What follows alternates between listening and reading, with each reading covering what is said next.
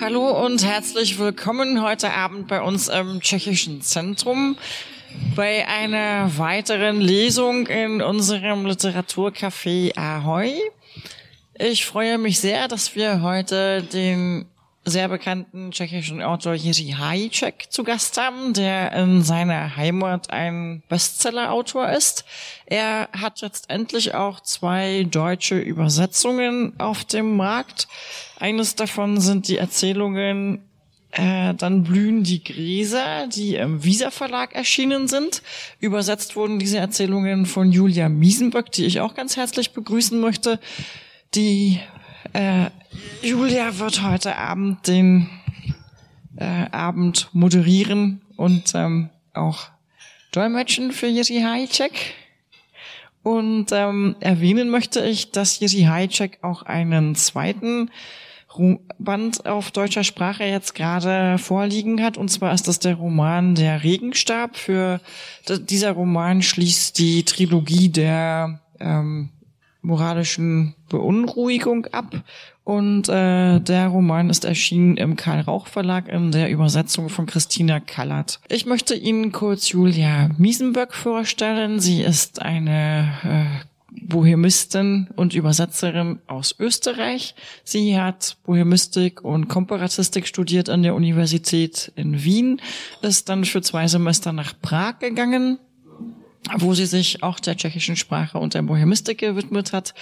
Sie hat dann an der Universität von Krakau, glaube ich, war das, genau, Deutsch unterrichtet, also als Deutschlektorin gearbeitet, verdient ihren Lebensunterhalt auch heute als Deutschlektorin am Goethe-Institut und äh, vor allem aber ist sie Übersetzerin aus dem Tschechischen und äh, wie ich schon sagte, hat sie den Erzählungsband, den wir heute vorstellen werden, ins Deutsche übersetzt. Heute Abend aber übergebe ich das Mikrofon an Julia Miesenböck und wünsche Ihnen allen und uns einen interessanten Abend. Dankeschön. Kann man eine Erzählung aus einem Heuschnupfen machen? Aus einer banalen Überempfindlichkeit gegen die Pollen der Birken oder die der Gräser?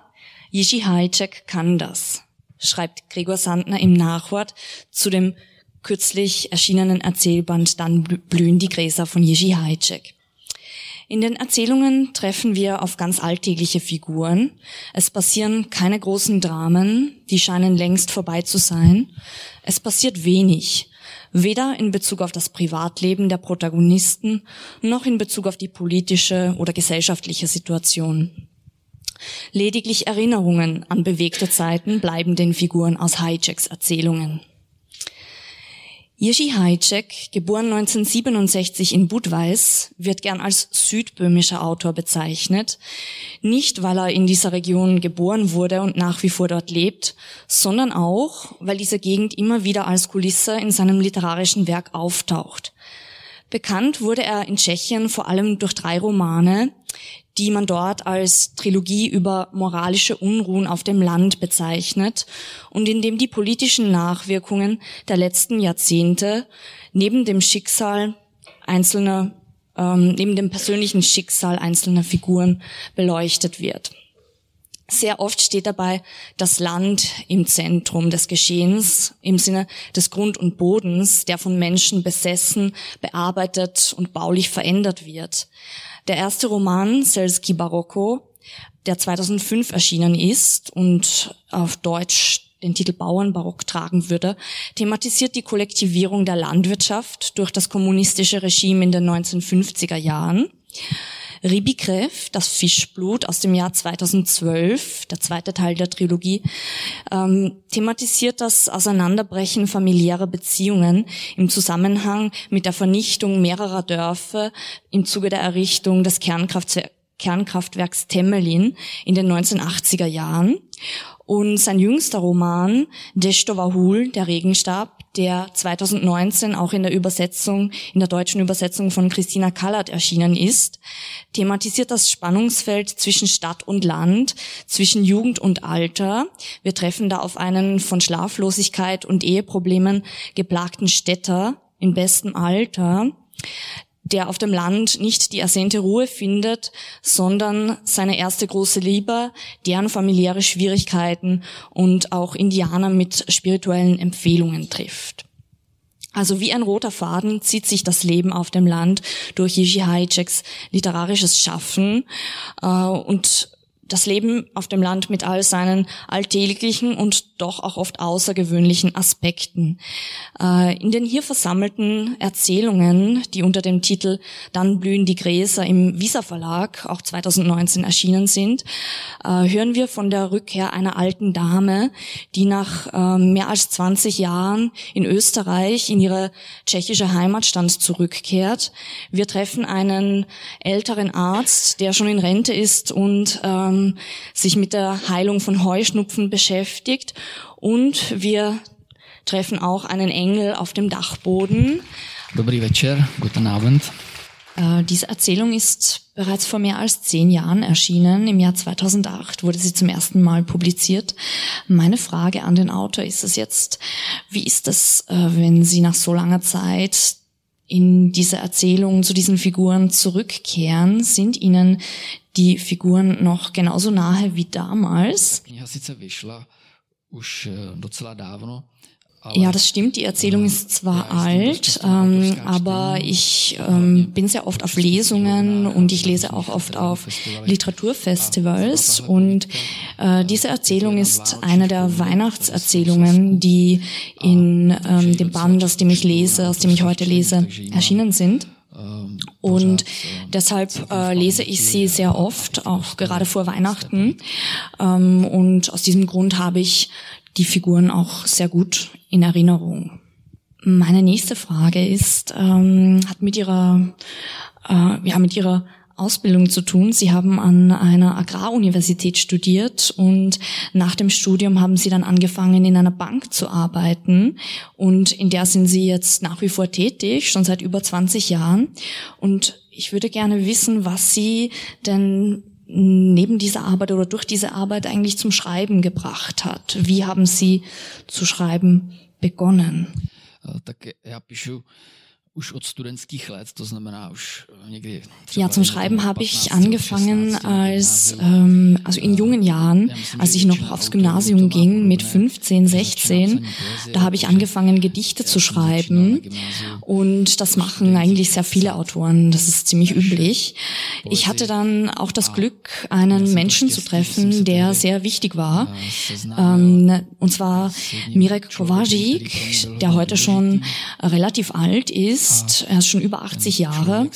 Äh, Mirek Kovacic ist ein ähm, Theatermensch, ein Regisseur und gleichzeitig auch Rezitator ähm, und war auch ein wichtiger Mensch, der sich für die Verbreitung von Gedichten in ganz Tschechien eingesetzt hat.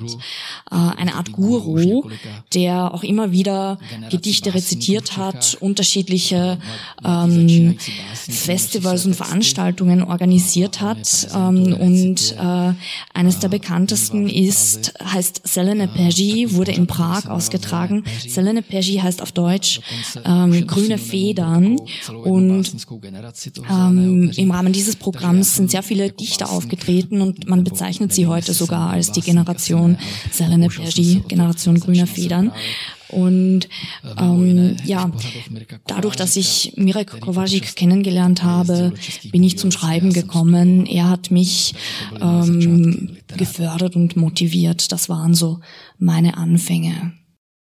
Ja, wir haben jetzt gehört, wie Sie zum Schreiben begonnen haben ähm, mit Lyrik. Allerdings haben Sie oder sind Sie bekannt geworden durch ihre Romane, durch, durch ihre Prosa.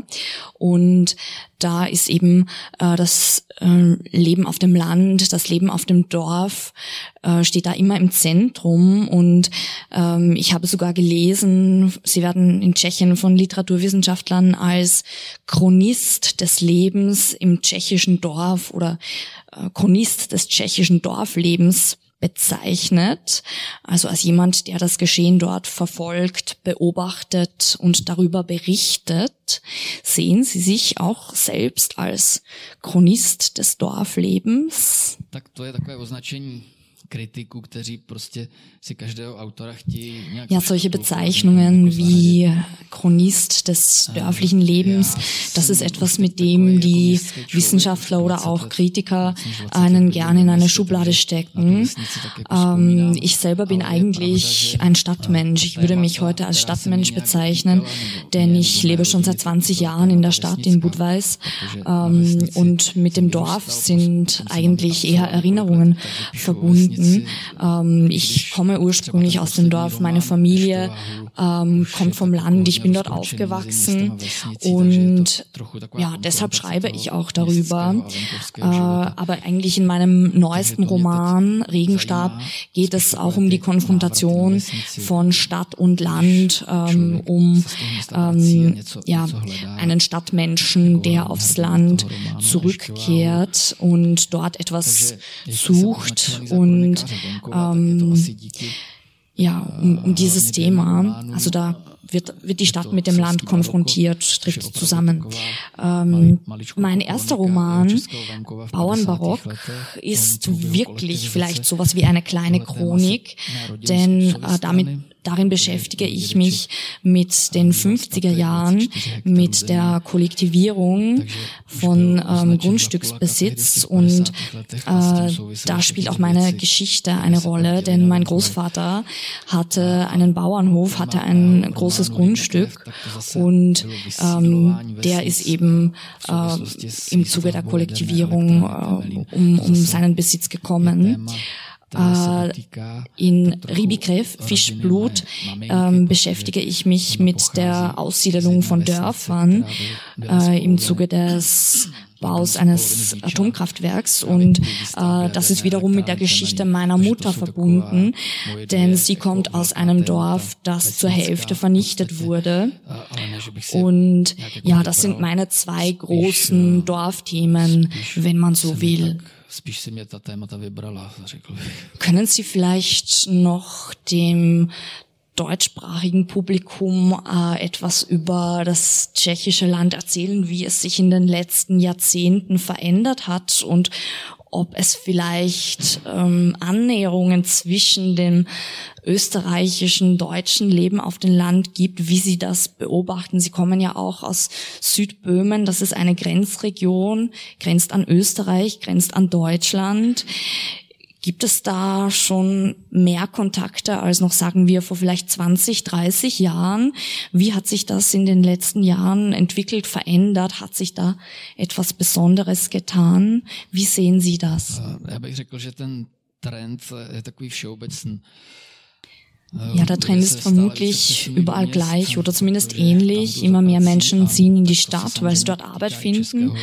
Ähm, was in Tschechien besonders ist, ähm, nach dem Jahr 1989 kam es zur Restitution, also zur Rückgabe der Grundstücke, die in den 50er Jahren eben kollektivisiert oder enteignet wurden. Ähm, die neue Regierung kümmerte sich darum. Ähm, und das war aber ein problematischer Prozess, denn nach 40 Jahren, wo diese Grundstücke nicht von ihren Besitzern verwaltet und ähm, bedient wurden, äh, wurde diese Tradition unterbrochen. Und eigentlich hat sich zwischen der Situation in den 80er Jahren und der Situation danach 89 nach der Restitution nicht sehr viel geändert, auch wenn es zur Rückgabe des Eigentums gekommen ist.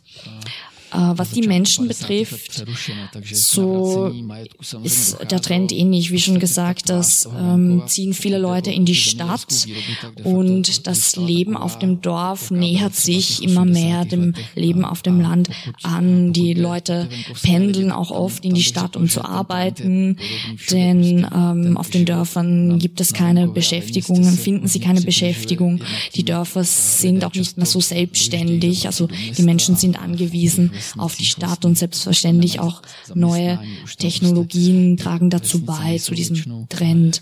Also dass ähm, ähm, der Charakter des Landes und der Dörfer nach dem Zweiten Weltkrieg war ein ganz anderer, als er heute ist. Ich habe ja schon erzählt, Sie sind eigentlich durch Ihre Prosa bekannt geworden. Gedichte haben Sie früher geschrieben in ihrer Jugend, aber kürzlich ist auch ein ähm, Gedichtband beziehungsweise eine Haiku-Sammlung erschienen, ähm, wobei sie auch noch vor zwei Jahren gesagt haben, dass sie eigentlich nicht die Absicht haben, etwas zu publizieren. Ähm, meine erste Frage wäre, wie sind Sie dann doch dazu gekommen, dass Sie die Haikus publiziert haben? Und vielleicht möchten Sie auch noch etwas darüber sagen, womit Sie sich jetzt beschäftigen oder welche Themen Sie noch interessieren für die Zukunft in Ihrem Schreiben? V lednu vyšlo v nakladatelství Host, kde vydávám svoje knihy ja, im, im Verlag Host, ähm, meinem Verlag, also dem Verlag, wo alle meine Bücher bisher erschienen sind, äh, erschien diese Sammlung, diese Haiku-Sammlung. Und die sind eigentlich für mich, also ich sehe das als eine Art Unterhaltung. Damit unterhalte ich mich. Ähm, Sie wissen wahrscheinlich, ein Haiku ist ein ganz kurzes, dreizeiliges Gedicht. Und ich schreibe eigentlich jeden Tag, äh, jeden Morgen beim Frühstück einen solchen Haiku. und das mache ich schon mehrere Jahre lang. Ich schreibe aber auch auf Reisen, zum Beispiel im Zug, auch wenn ich nach Deutschland reise, schreibe ich gerne Haikus. Und ich äh, habe nie die Absicht gehabt, die zu publizieren. Ich habe sie auf meine Homepage gestellt und ähm, ich habe sie auch an Martin Stör geschickt, der im Verlag Kost arbeitet und dort für Lyrik zuständig ist. Und der hat mich äh, letztes Jahr im November angerufen und mir gesagt, äh, wir müssen etwas mit diesen Haikus machen. Äh, die würden ihm sehr gefallen. Und so ist es dann dazu gekommen, dass dieser Haiku-Band, diese Haiku-Sammlung erschienen ist, ähm, Anfang des Jahres. Und äh, das ist aber eine bibliophile Ausgabe, die nicht in den Vertrieb geht, sondern nur über den Verlag erhältlich ist. Ähm, es ist aber eine sehr gelungen, ein sehr gelungenes Buch, ein sehr schönes Buch. Äh, leider habe ich es nicht dabei, um es Ihnen zu zeigen. Äh, aber die Grafik hat Lucia Sajčkova gemacht, die auch auch die anderen Umschläge, also die, die Umschläge meiner anderen Bücher entworfen hat, die als Grafikerin bei dem Verlag Kost arbeitet. Ähm, ja, und in diesem Buch sind 70 Haikus versammelt. Äh, Haikus kann man eigentlich nicht sagen, ich nenne es eher Dreizeiler, weil Haikus haben eigentlich sehr strenge Regeln, Silbenzahl und so weiter. Das werden Sie wahrscheinlich wissen. Ähm, und es ist auch so, dass wir bei uns in Südböhmen in der äh, Stadt Wodniani eine Haiku-Gruppe haben, wo wir uns einmal im Monat treffen und Haikus vorlesen, die wir geschrieben haben. Und ich habe dort einen Freund, äh, der eine Japanerin geheiratet hat. Äh, Hiromi heißt sie. Und mit ihr lesen wir diese Haikus und manchmal übersetzt sie unsere Haikus auch ins Japanische. Ähm, noch etwas zu den Themen, mit denen Sie sich vielleicht zurzeit befassen oder die Sie in Zukunft interessieren? Möchten Sie dazu noch etwas sagen? Momentan nicht. Gut. Dann habe ich noch eine letzte Frage, bevor ich dann das Wort ans Publikum äh, übergebe. Äh, wir haben ja jetzt aus diesem Erzählband äh, gelesen, dann blühen die Gräser.